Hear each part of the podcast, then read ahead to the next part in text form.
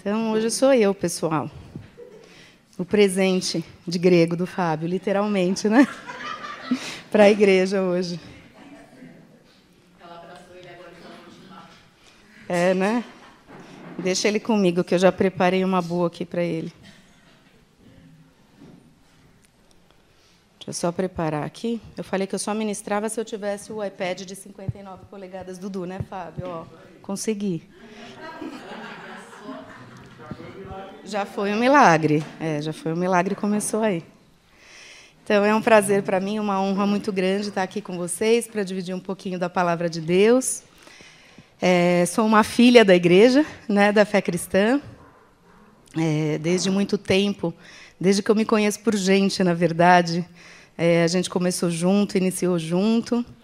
E não sei se todo mundo sabe, mas foi de uma maneira muito engraçada. Né? Antigamente, a gente usava linha de telefone normal e, normalmente, tinha linha cruzada, essas coisas. Né? E no prédio que a gente morava, tinha uma reunião de oração, onde a Letícia se reunia em oração com o pastor João, é, com uma outra vizinha nossa. E numa linha cruzada, a minha mãe falando com a minha tia, entrou a linha cruzada da Letícia falando com a vizinha.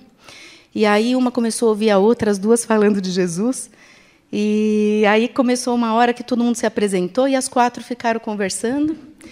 E aí já convidou para ir para a reunião de oração na casa dela, né? Que a gente tinha, não sabia? E, e aí então é, elas se reuniam à tarde, as mulheres, para orar, né? Cada uma levava um prato. E as crianças, que éramos nós na época, a gente ou descia para brincar no prédio, né? E nas férias sempre tinha muita criança. É, o Dani vinha, o Jô vinha nas férias, a gente jogava bola e subia depois tudo acabado no final para comer, né? E ou a gente ficava debaixo da mesa já da sala de jantar esperando acabar só para comer. E então assim a gente cresceu ouvindo, né? E o pastor João vinha de longe, ministrava, e aí isso foi chegando a um vizinho, foi chegando a outro, foi chegando a outro, e aí o negócio foi crescendo, né? Até que uma hora a gente precisou alugar o salão de festas do prédio e a gente começou a usar o salão do prédio. E aí o salão do prédio ficou pequeno, a gente alugou um outro maior embaixo, que era o casarão. E aí começou a ficar pequeno e a gente de fato começou a se estruturar como igreja, né? É, daquela época para cá, para esses 26 anos que a gente conta hoje de aniversário da igreja, é, é, não foi o, o dia um, né? Porque a gente passou por muitos momentos difíceis enquanto igreja e a gente pôde é, aprender que a, a gente tem que ser a imagem e semelhança de Cristo. E a gente não se é, basear na vida do pastor ou da pastora ou do ministro de louvor. Cada um tem que ter a sua vida individual com Deus, o seu, o seu conhecimento, o seu crescimento individual. E a gente aprendeu de uma forma muito dolorosa, a gente enquanto pequena, né, como criança, e foi muito difícil. É, foi, acho que, o momento mais difícil que eu passei na vida. Mas é, o Senhor continuou nos unindo e com o amor que Ele colocou na gente, né? É, a gente era uma família de verdade. E essa é a família que ficou e que continua, é a que está hoje junta há 26 anos, né? E aí a gente continuou com os cultos em casa, na casa da Letícia. E naquela época a gente é, era criança, eu chamava tia Letícia, tia Silvana, né? Elas, as, tia Maria, vocês chamavam minha mãe. E, e a gente tinha a gente tinha uma amizade de verdade, era muito gostoso, né? Então a gente pôde conhecer o que é a igreja de verdade, que não é só o templo, né? Mas são esses laços que unem a gente, é essa família que a gente construiu junto, né? Então é, eu me emociono para falar aqui porque é, é fruto de Deus, né?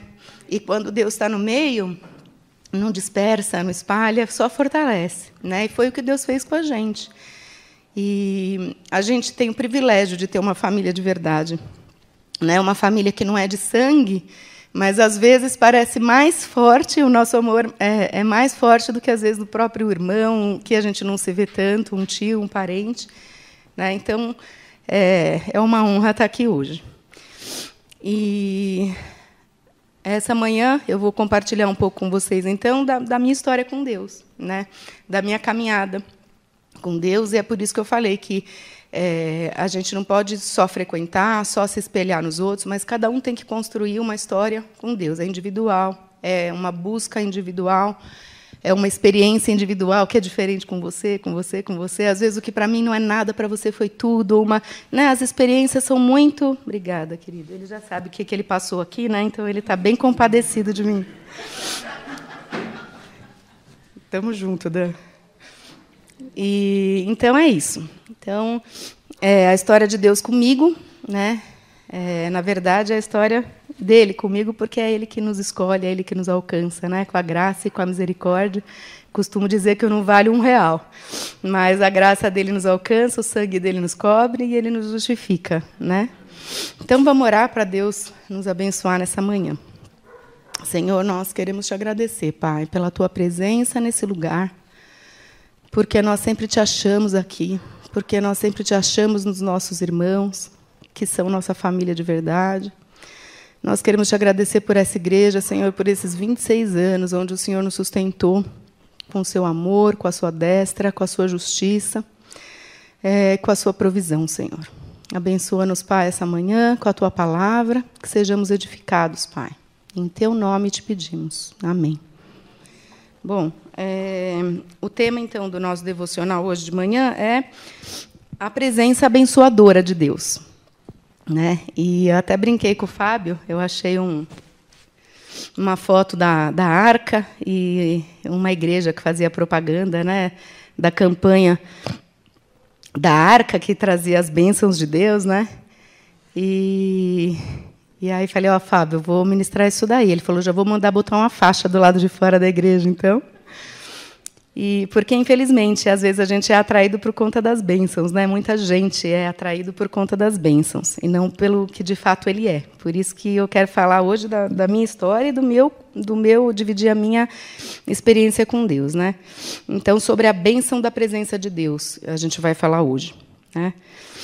e sobre a presença transformadora que é a gente ter o Espírito Santo de Deus em casa, a gente ter a arca da aliança em casa.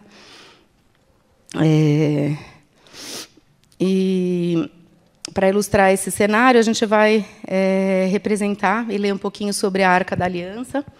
Eu até fico constrangida de falar da Arca da Aliança perto da Nanda, que é uma tremenda conhecedora da palavra, já deu diversos estudos para a gente, riquíssimos. Quem quiser saber mais, depois o detalhe escola na Nanda, que eu adoro os estudos dela de Antigo Testamento. E a gente vai falar então nesse contexto bíblico que depois que o rei Davi venceu os filisteus, né, ele resolve então trazer a Arca da Aliança para Jerusalém e fazer de lá a capital política mesmo e, e, religiosa do reinado dele. Né? Me corrige, Nanda, qualquer coisa, tá? Por favor. É, a Arca da Aliança, então, que estava na casa de Abinadab, teve que ser transportada para a cidade. E aí a gente vai ler é, 2 Samuel 6, se vocês puderem abrir. 2 Samuel 6, 1. Então, 2 Samuel 6. Davi reuniu então 30 mil homens do seu exército e os levou até Baalim de Judá, para dali trazer a arca do Senhor dos céus, que estava assentado num trono muito acima dos querubins. A arca foi colocada sobre um carro novo e levado da casa de Abinadab, que estava situada numa ladeira. Uzá e Aiô, filhos de Abinadab, guiavam o carro. Aiô ia à frente e logo atrás vinham Davi e os outros chefes de Israel. Eles marchavam alegres, agitando ramos de árvores ao som de instrumentos musicais, como liras, harpas, tambores, símbolos e outros. Quando passavam pelas terras de Nacon, os bois que puxavam a arca tropeçaram, e Uzá levou a mão à arca para protegê-la, com medo que ela caísse. Deus não gostou dessa atitude e fez com que Uzá caísse morto ali, ao lado da arca. Dessa maneira, ele foi castigado pela falta de respeito para com a arca do Senhor. Davi ficou triste com o que aconteceu a Uzá e chamou ao lugar o lugar da ira contra Uzá. E esse nome continua até hoje. Davi agora estava amedrontado diante de Deus e por isso perguntou: Meu senhor, como poderei levar a arca para casa? Depois de pensar, resolveu não levar mais a arca para a cidade de Davi, mas sim para a casa de Obed-Edom, o geteu. A arca ficou lá por três meses, e o Senhor abençoou a família de Obed-Edom e a toda a sua família. Quando Davi soube que o Senhor havia abençoado a casa de Obed-Edom, por causa da presença da arca, ele resolveu mandar trazer a arca para a cidade de Davi, promovendo grandes festejos. Né? Então, essa é a história de como ele tentou transportar a arca para Jerusalém. E em 1 Crônicas também fala, 1 Crônicas 13. 1 Crônicas 13, é, capítulo 1, também conta essa história. Né? É, eu vou ler de novo, porque eu acho que tem bastante gente aqui hoje que acho que não conhece assim tanto, né?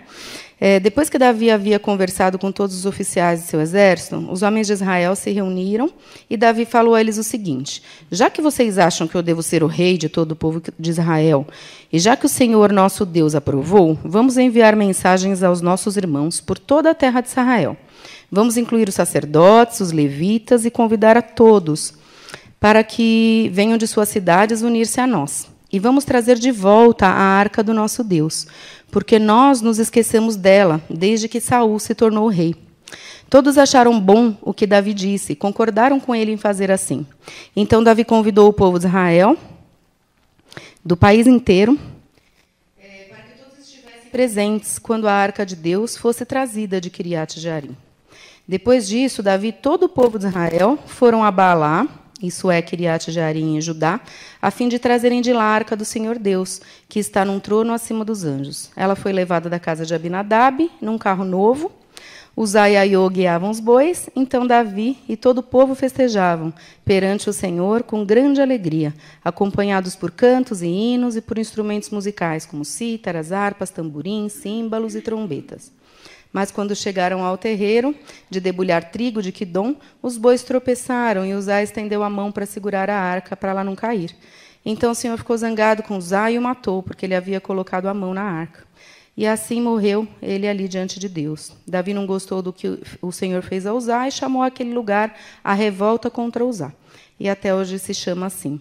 Davi ficou com medo de Deus e perguntou: Como posso levar para casa a arca de Deus? Por fim, ele resolveu levar a arca para a casa de Obed-edom, o geteu, e em vez de levá-la para a cidade de Davi. A arca ficou ali com a família de Obed-edom durante três meses, e o Senhor abençoou a Obed-edom e a família dele. É... A Arca da Aliança no Antigo Testamento, o que, que ela representava? Né? O que, que é essa Arca da Aliança? É, a Arca ela representava a presença de Deus. Né? É, no Novo Testamento, é, como não tinha Jesus Cristo, é, a gente tinha que usar é, a arca como representação da presença de Deus. Era o que representava Deus na, na, presença do povo. Então, ela também era chamada de arca do testemunho, arca do Senhor, arca do concerto, né? E era uma arca que foi é, orientada à construção por Deus, né? E era como se fosse um baú retangular, todo de ouro. Né? E, e Deus deu todas as riquezas de detalhes, como era para ela ser. É como se fosse um baú todo revestido de ouro por cima, por dentro. É, e era feita de madeira de acácia. Depois, quem se interessar, cada, cada é, detalhe da arca tem um, uma simbologia muito bonita, né? O tipo da madeira que foi escolhido, o porquê, é, enfim. É, mas hoje eu vou dar uma pincelada porque é, a gente está falando só das características dela. Então, ela era feita de madeira, totalmente revestida de ouro por dentro e por fora. E a tampa dela era chamada de propiciatório. A tampa também era toda de ouro, e em cima dela tinha dois querubins, né? E eles eram posicionados um de frente para o outro. E era nessa tampa que era o propiciatório que é, eles faziam as ofertas, né? O propiciatório era a representação direta de Deus, né? E, e aí então uma vez por ano o sacerdote entrava e aspergia é, o sangue dos sacrifícios para propiciação e expiação dos pecados, né? E não era qualquer um que podia entrar lá, né? É, e simbolicamente esse ato fazia a reconciliação de Deus com o povo dele, né? do povo com Deus. Né? Hoje, como a gente cantou bastante aqui nos louvores no começo, a gente não tem mais isso. O véu que separava a gente desse santo dos santos não existe mais. né? E pela graça de Jesus Cristo, o sangue dele foi o nosso sacrifício e hoje não precisa de mais sacrifício nenhum, porque ele fez o maior sacrifício por nós. Então a gente cantou bastante isso agora no, no louvor. Né? E o que, que, tinha dentro dessa arca? Dentro dessa arca eram guardadas três coisas. Né? As tábuas da lei, que eram as tábuas dos Dez Mandamentos, né? o vaso de ouro, que tinha o maná, onde Deus é, abençoou o povo e sustentou né? É, da fome, e a vara de Arão, que floresceu. Era o que tinha dentro. Né? E quando a gente lê é o livro né, de crônicas, é, o escritor de crônicas faz questão de falar, no final de toda a história, né, que Deus havia abençoado Obed-Edom, depois que a arca foi parar na casa dele né, por três meses. Né. E, e, aí é sobre isso que a gente vai falar, que é impossível a gente ter a presença de Deus em casa e a gente não vê diferença. É impossível a gente ter é, Deus entrar nas nossas vidas e a gente não ser diferente, né? Porque o cristianismo ele não é falado, ele é vivido. Então, se a gente não vive, é porque a arca não vive em nós, não habita em nós, porque a presença, né, quando a gente fala da arca, é a presença de Deus, né? E aí, eu estava lendo em Crônicas é, 26:8, fala que é, todos os filhos e netos de Obed-edom davam um total de 62, né? Então, eu sei que naquela época também os filhos eram, eram bênçãos, né? Então, se tinha muitos filhos, era uma família que era muito abençoada, né? Tanto que as, as mulheres que não podiam ter filhos eram, é, ficavam muito entristecidas, né? Então, você imagina uma família com 62 pessoas, né? Imagina como que era a casa do Obed-edom, né? Maior confusão, a maior, maior parte aqui tem o quê? Dois, três filhos, né? E a gente já acha que é um caos, né? É, a gente já acha difícil, imagina eles naquela época, né? E sem Netflix, sem tablet, sem nada para. sem galinha pintadinha, sem nada. Então, assim, era aquela confusão, não tinha Fisher Price, né? Então era aquela correria. Então devia todo mundo tentar ficar protegendo as crianças. Não, pelo amor de Deus, ali está a arca, não toca. E as crianças chutando bola, vai cair na cabeça do querubim. Então devia ser a maior bagunça ali, né, para conseguir cuidar da arca onde tinham colocado, que era a maior responsabilidade, né? Deixaram na casa de Obed-edom. E é, a gente, uma, uma ocasião, como a gente cresceu junto, a gente participou de um, de um evento. É, a gente era da, do grupo de louvor da igreja e a gente foi participar de um evento e, e veio uma argentina, Andréia, falar com a gente e ela ministrou essa passagem de Obed-edom, né? E ela era muito, muito engraçada, ela fazia umas analogias muito boas. E ela, na época, falou, até o Fábio lembrou, a Camila lembrou, o Du não lembrava, mas depois que a gente contou, ele lembrou, né? ainda liguei para a Cris, falei, Cris, você lembra mais alguma coisa que a Andréia falava? Porque ela era, ela era demais.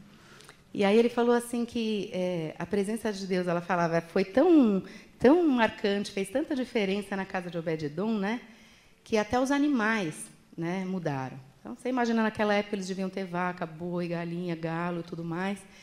E falava que até o galo cantava diferente de manhã, que era insuportavelmente, né, gritava e, e o Zá acordava bravo e o galo, né, e depois que entrou a arca é, na, na casa deles, é, na manhã seguinte, o galo entrou com a pontinha dos pés, devagarzinho. Né? Bom dia, senhor Obed-edom. Né? Vamos levantar, já são seis horas da manhã. E, então, até o galo é, tinha é, sentido a presença de Deus e mudado. Né? Então, aí ela brincava, né? Levante-se, a minha esposa já colocou o seu ovo para o café da manhã. E, enfim, é, esse texto ensina como é bom ter a arca na casa de Deus. Como é bom a gente ter Deus dentro da nossa casa, né? E, e de uma forma como uma brincadeira, ela mostrou, né, as diferenças que acontecem. E eu aposto que todo mundo que está aqui tem alguma coisa para contar de diferente, né? Nossa, de antes de Cristo e depois de Cristo, né?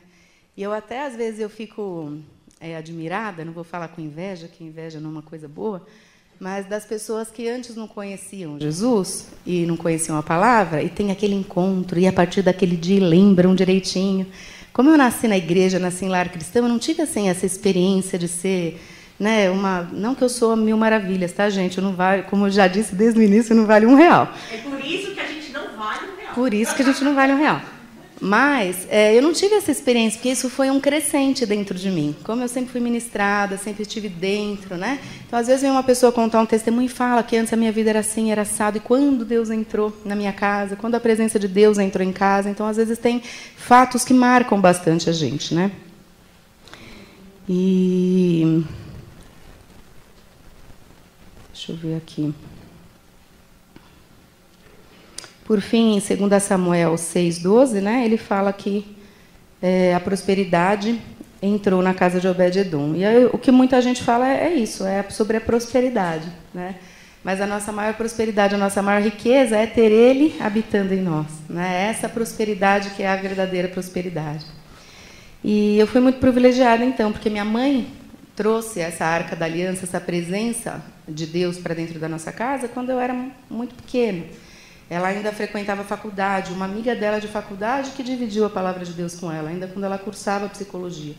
Então, olha como os amigos são importantes, né? Em todos os contextos. A gente não pode ser cristão só dentro da igreja. Isso não é ser cristão, né? Então, é no trabalho, na faculdade, é nas atividades. E ela conheceu a Deus, então, na faculdade. E eu e os meus irmãos, então, a gente pôde aprender de Deus. É, desde pequeno, aprender a orar. Ao longo dos anos, a gente ia indo na igreja e aí a gente ia fortalecendo essa fé dentro da gente, a gente atendo as nossas experiências com Deus, né? E a minha mãe foi sempre para a gente uma inspiração, né? E foi com ela que a gente aprendeu é, amor, a compaixão pelas pessoas, né? A minha mãe é uma pessoa que quem não conhece ou quem conhece sabe que o coração dela não cabe dentro dela, né? E foi com ela que a gente aprendeu esse amor. E esse amor vem de Deus, né? Não é esse amor vem dele, né? O verdadeiro amor. E ela aquela que a gente falava um monte de defeito dos amigos, carcava lenha dos outros, e ela falava: "Não, mas ele tem isso, ele tem, ela conseguia achar alguma coisa, alguma virtude, né? No outro que a gente achava um canalha, picareta, falava tudo para minha mãe. E ela achava: "Não, Ive, mas olha, olha isso", né? Ou quando a gente contava alguma situação, alguma coisa difícil que a gente estava vivendo, e ela falava: Não, mas vamos ver por outros olhos. Olha o livramento que Deus te deu com isso, né? Não, eu fui assaltada, fui, né? Teve muitas coisas na minha vida assim difíceis também. E, e ela sempre tinha uma lição, ela sempre via um, um livramento nas circunstâncias para nos ensinar. E assim a nossa fé foi sendo edificada, foi sendo construída, né? a nossa caminhada com Deus foi sendo construída. E ela deixou para a gente o que ela tinha de melhor, que é, é, a presença de Deus, a arca. Por isso que a gente, como pai, né, eu como pai e mãe, falo para o nossa, que difícil essa responsabilidade, né? Porque o maior testemunho a gente dá dentro de casa. Então, para os nossos filhos é, seguirem a Jesus, eles têm que ver em nós, senão eles não querem, né? A criança copia o pai. Né? Então a mãe passa batom, ela quer passar batom também. Usa o sapato, né? Aquelas crianças que andam com o sapato da mãe pela casa. Então, assim, é, é um verdadeiro desafio que a gente tem de passar a, a Arca da Aliança e essa experiência para os nossos filhos. E só o Senhor para nos capacitar, né? Mas ela deixou o melhor que ela tinha para a gente, a melhor herança que ela tinha. E quanto ao meu pai, meu pai é um homem muito duro, né? Gregão.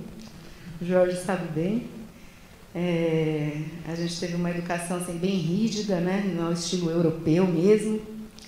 E sempre muito severo, muito rígido, muito rígido com os estudos. É, não podia namorar, só podia namorar depois da faculdade. Com Du nem pensar. Com Du, então. É. E ele falava que para namorar era só depois que acabasse a faculdade. Né? E hoje, como mãe, eu entendo ele. E os meus filhos também só vão namorar desde os 30 para cima. É, eu entendi agora. Tem coisa que a gente só entende depois. Né? E, e aí então a gente, a gente começou a namorar é, há exatos 25 anos atrás, 26 anos, não, 25 anos atrás. 25, né? fizemos bodas de prata já. 25 anos atrás. Até eu ia pedir para o Fábio pôr uma foto aqui para a gente vocês verem, tá? É, porque já, não sei se vocês vão conseguir ver tão bem. Dá para ver? Ó, aquele presidiário é o pastor de vocês. Aquele, é esse aqui, ó. O Fábio vai tentar. o Fábio vai tentar marcar. Dá para ver? Então. É a Branca de Neve? Sou eu. Ah, meu Deus, A Camila- a- longe. Ah, pode chegar. Tinha duas princesas, eu e a Camila e dois cafajestes, o Du e o Fábio. E o Dani. Meu o Dani. Deus! Acabaram de começar a E segundo o Fábio, esse foi o dia que ele começou a andar com a gente. E, e a Silvana foi cúmplice, porque essa foto é na casa da tia Silvana. É, antes da gente ir pra uma festa. Antes da gente ir pra festa. A gente se arrumou lá, ajudou a gente a se arrumar. E, e tem exatos 25 anos essa, essa foto, né? Tanto que amanhã a gente comemora é, 25 anos juntos, né? 10 anos de namoro e 15 de casados. E a Camila também, né? Junto. Era a festa de aniversário da minha cunhada e a gente foi tudo junto, na festa fantasia. E aí, como eu falei que eu ia dar o troco para o Fábio, aí tá o pastor de vocês, ex-presidiário. É, um sete É, você vê que antes da arca, era antes da arca, né? Ai, que Dani, vem cá, você que chegou Eu aqui. falei pra ele, eu falei, desce aqui que a gente tá falando de você. Olha aqui, Dani, a nossa foto. Lembra disso? Ó, 25 anos atrás, então a gente tinha o quê? Uns 6, 7 anos, né, Dani? Não te entrega. Eu acho que foi a primeira festa que você foi futuro. É, isso mesmo, é isso que a gente está lembrando. Ele beijou ela, né, Dani? Foi esse, né? Você nem tinha terminado a faculdade. Nem tinha, por isso que. Mas tava curto perto, né? É, foi nesse dia. Foi nesse dia. Foi nesse dia que ele pegou a Branca de Neve. E. Tinha cabelo. É, eu cabia nesse Mas usava, mas já usava boné, né? É, o Du, o Du era magrinho, né, também. Todo mundo era magrinho. Todo mundo era magrinho, né? A gente, a gente cresceu junto, então. É. Então, assim, a gente se divertiu demais a gente criou laços de amizade muito bons. Por isso que é, é- é importante a gente frequentar a igreja, né? Tem gente que fala, ah, mas eu tenho a possibilidade de escutar de casa. É, tem tanto material legal hoje na internet, tanto estudo fácil, tanto livro bom, né? Mas a gente não tem isso pela internet, né? E são essas coisas do dia a dia, esse convívio que, que estreitam os nossos laços, que fazem que no dia da angústia eu consiga ter um irmão que me ajude, né? Um amigo irmão, que é o que nós somos aqui, né? E, e então, é, o meu pai, então, ele era assim, super rígido, né? Daí depois, para apresentar o Du para ele foi bem difícil.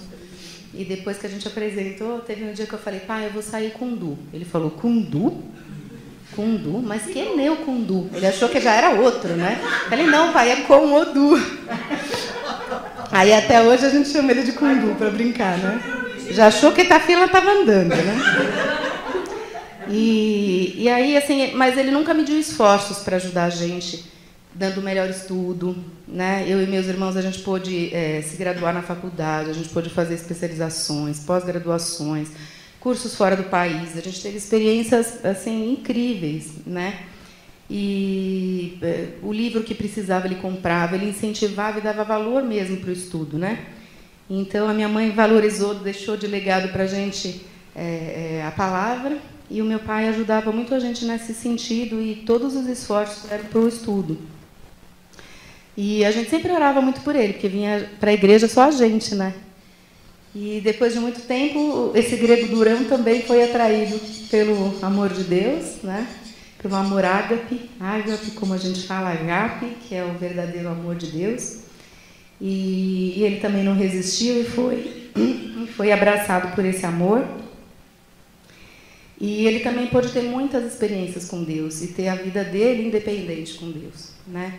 Há pouco tempo, vocês sabem, ele foi curado de um câncer, né? Então, assim, são coisas que a gente aprende, né? A gente nunca entende por que, que Deus eh, manda as coisas para a gente, por que, que tem que passar, né? Mas ele teve uma experiência com Deus, com, com isso. E desde então, ele que sustenta a nossa família em oração. Ele levanta super cedo, né? É o que levanta mais cedo em casa, mesmo sem a ajuda do galo de Obed-edom.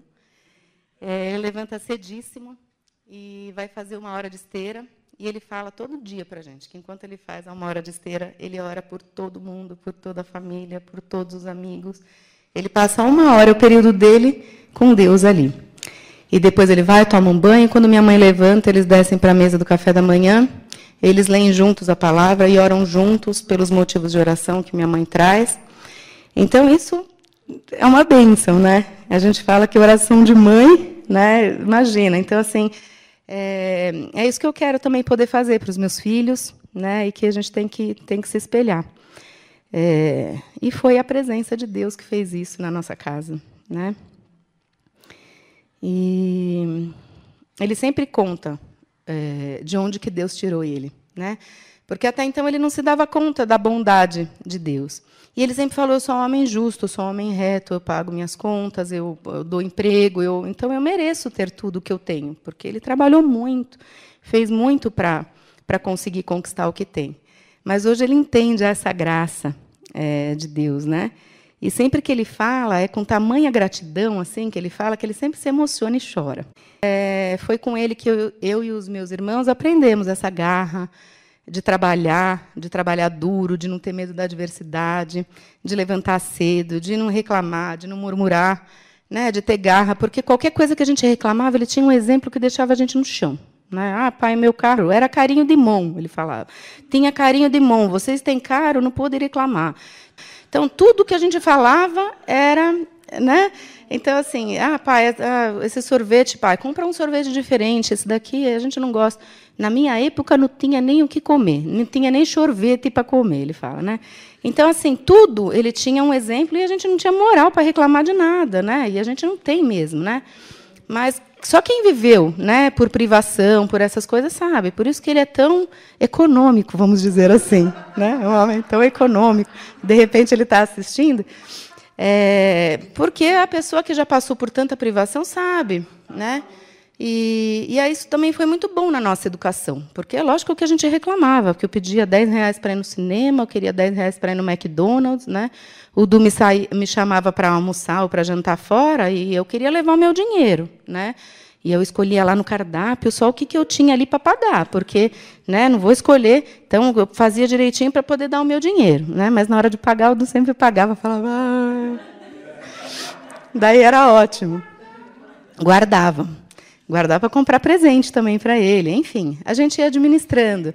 Mas foi bom, porque a gente aprendeu é, sobre finanças, a gente aprendeu é, a não ter é, excessos. Né? Então, isso tudo hoje a gente vê a importância em casa. Porque às vezes é muito fácil as coisas para os nossos filhos e a gente quer que eles tenham tudo que a gente não teve, mas será que é, é assim que a gente tem que criar, né? É, os valores de cada coisa? Então é importante a gente passar isso para os nossos filhos. Então a gente tem muita responsabilidade. E e hoje esse grego durão aí, como eu falei para vocês, é, mima os netos, né? A Isadora e o Theo, quando vão lá, nossa, é a maior alegria. E compra tudo para os netos, né? Porque vô vira é, né, babão. E, e, assim, aí a gente pode ver mesmo, diversas vezes, como Deus fez é, diferença na nossa vida. Fábio, que oração? Tenho quanto tempo? É, então, assim, eu poderia enumerar experiências sem fim aqui para vocês, né? é, experiências com Deus que a gente teve, desde coisas muito especiais, né, como a cura do meu pai e tudo mais. É, muitos bons momentos que a gente teve em família, com a família da igreja, com a tia Silvana em acampamentos, com a igreja em acampamentos, é, com a Letícia. É, eu lembro meu irmão, o primeiro acampamento que ele foi, que meus pais mandaram ele para a Grécia com oito anos de idade. O Theo tem nove. Eu não sei como eles conseguiram mandar com oito anos de idade para a Grécia. E o Jean ligava todo dia chorando, a casa tocava o telefone de madrugada por causa do fuso, né? E que estava com medo, que isso, que aquilo. Pede para a tia Letícia orar por mim, ele falava, né? E aí a minha mãe compartilhava com a Letícia, e a Letícia falou para ele: Olha, fala que ele vai ter uma experiência com Deus nesse lugar como ele nunca teve. E quando ele voltou, ele sempre conta que depois que a minha mãe falou isso para ele, entregou essa palavra, ele desligou o telefone e saiu, e ele teve a primeira visão dele. Ele viu um anjo em cima da, da escada. Então, assim, são essas experiências né, que a gente tem com ele. E a gente pedia para o Senhor acampar os anjos em volta e guardar. E quando a gente põe as crianças no ônibus na escola de manhã, a gente fala isso, né? Se é hora dentro da perua, vamos, né? Deus abençoa a gente, vai envia os nossos anjos na frente, atrás, do lado. Então, é muito bom a gente é, experimentar a vontade de Deus e a graça de Deus. E Deus já me deu vários livramentos, né? Eu costumo ter muito sono dirigindo, então nunca peçam carona para mim, tá? É, o Du sempre que dirige. E aí, é, como eu tenho um pouco de dificuldade de estudar, assim, hoje eu descobri que eu acho que eu tenho déficit de atenção. Porque eu tenho muita dificuldade de estudar com barulho, com coisa, com música. Às vezes eu vou falar com o Du no carro, ele está com aquela música alta, eu falo, Du, abaixa a música, eu estou falando com você. Mas eu não consigo, assim, tem que ser, ele tem que me ouvir. E aí é, a minha mãe viu que eu varei a noite estudando, o meu irmão já estava de férias, ele falou, ela falou, é, Jean, você vai com a sua irmã para o curso hoje. Você imagina o saco né, que ele achou. Não, mas eu vou ter que ir com a mulher, é porque se a sua irmã dormir, você está do lado. Ah, mas não sei. Bom, para conseguir convencer ele, eu falei que era uma aula sobre levantamento de seios. Aí ele foi super animado, né? Chegou lá, era levantamento de seios da face. Mas não menti, eu só falei levantamento de seios. Ah, o Jean tem cada uma, que todo dia antes de dormir as crianças falam, mãe, conta uma história do tio Jean. Ele sempre fala. E até da Grécia, nessa viagem, ele trouxe uma surpresa de volta. Lembra, Du? Ele fez cocô nas calças e ficou com medo de, de, levar bronca da minha mãe se não trouxesse a cueca de volta. Ele trouxe a cueca do jeito que estava, enrolada na mala. 12, 14 horas de viagem. Chegou aqui, abriu, aquilo já estava. Bom, não, a gente senta aqui e conta à tarde, várias histórias do Zian. Mas, enfim, o Jean foi, né? Porque a mãe mandou. Aí ele foi meio animadinho, porque ia ter aula dos seios, levantamento de seios, aí foi. E aí, na ida, foi tudo bem, não sei o quê. Chegou lá, super decepção, porque ele viu que era seios da face. Acabou a aula, a gente voltou. E aquela marginal parada, era lá na PCD de Santana, a gente morava aqui em Interlagos. Aquele trânsito, anda e para, anda e para, eu dormi. E aí eu dormi o carro começou a ir para o... Eu estava na marginal, a primeira pista, para o guarda-reio, que chama, né? E aí, quando eu, eu ia bater, eu senti no meu braço. Aí eu acordei já rápido, endireitei o carro, né? Eu falei, nossa, virei para agradecer o Jean. Obrigada, Jean. O Jean estava capotado. Capotado. Falei, Jean, Jean, Jean, obrigado. Ah, ah, o que, que aconteceu? Falei, Jean, não foi você que me acordou? o que, que aconteceu? Eu nem sabia. Falei, Jean, eu senti. Era, quem que era que me acordou? Né? Quem que cuida da gente? Então, assim, minha mãe não precisava nem ter mandado ele junto, porque oração de mãe, né? É assim. E, e, assim, eu tive muitas experiências com Deus, né? É, quando eu defendi minha tese do mestrado, era um desafio enorme, porque eu tinha essa dificuldade de concentração. Então, de manhã de sábado, todo mundo dormindo em casa, eu, seis horas da manhã, indo para assistir aula de patofisiologia. E é que não era com você, né, Nanda? Senão talvez fosse mais legal. E, e aí eu falava, gente, o que, que eu estou fazendo aqui? Eu não podia nem falar que estavam falando grego, né? Porque se fosse grego era fácil de entender. Mas aí Deus foi me, me sustentando, eu fui passando por tudo. Eu tinha, achava que eu não era capaz, né? E aí depois foi o contrário. A gente tinha três anos para defender a tese. No contrato que você assina, se você não defender em três anos, você continua pagando até defender a sua tese, né? E eu defendi em dois anos e meio. Aí eu fui à grega, foi lá no reitor, né? Bati. Ó, aqui está escrito que se defender em até três anos, é, quando defender, para de pagar. Então, paguei, acabei agora, faltam seis meses de curso, eu posso parar de pagar? Ele olhou assim, nossa, isso nunca aconteceu aqui antes, na faculdade, não sei nem o que dizer, né? Mas acho que eu tinha tanto medo de não defender nesses três anos, que estava no contrato e tudo, né? Enfim, maior cara de pau, né? Mas é óbvio que eu tive que pagar até o final. E, mas assim, são cuidados, às vezes coisas é, pequenas. E a gente tem que estar sensível à voz de Deus para ver o cuidado de cada dia, né? Às vezes um, uma flor, uma, uma, qualquer coisa assim que que você sinta Deus falando com você, né? É, e, e aí essas coisas pequenas a gente até se envergonha de pedir para Deus, né? Esses mimos que a gente fala, poxa, não tenho, como que eu vou pedir igual quando eu pedia para o meu pai as coisas? Ele vai falar que, né, passou muito pior.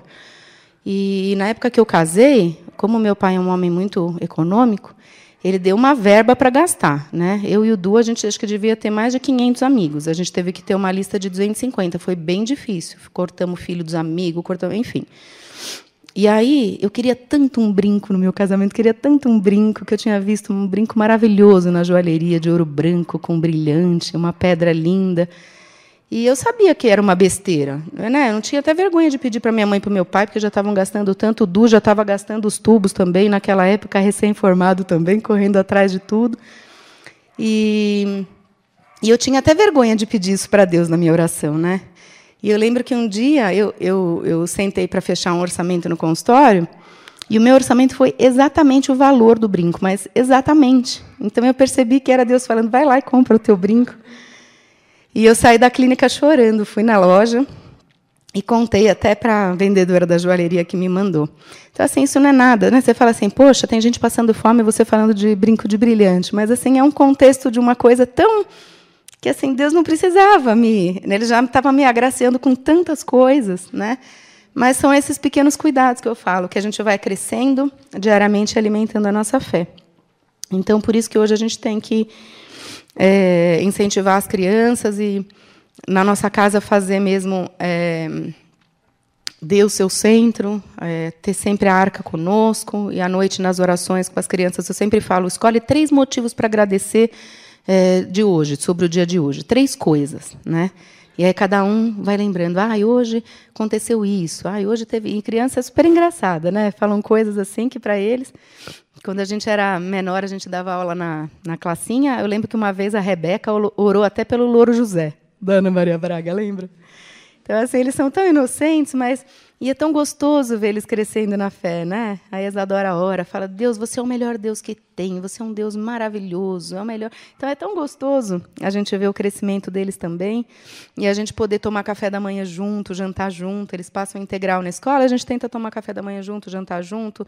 E é uma guerra para desligar o celular, porque quer ficar vendo o celular e tudo, mas tem coisas que a gente tem que ir ensinando, né?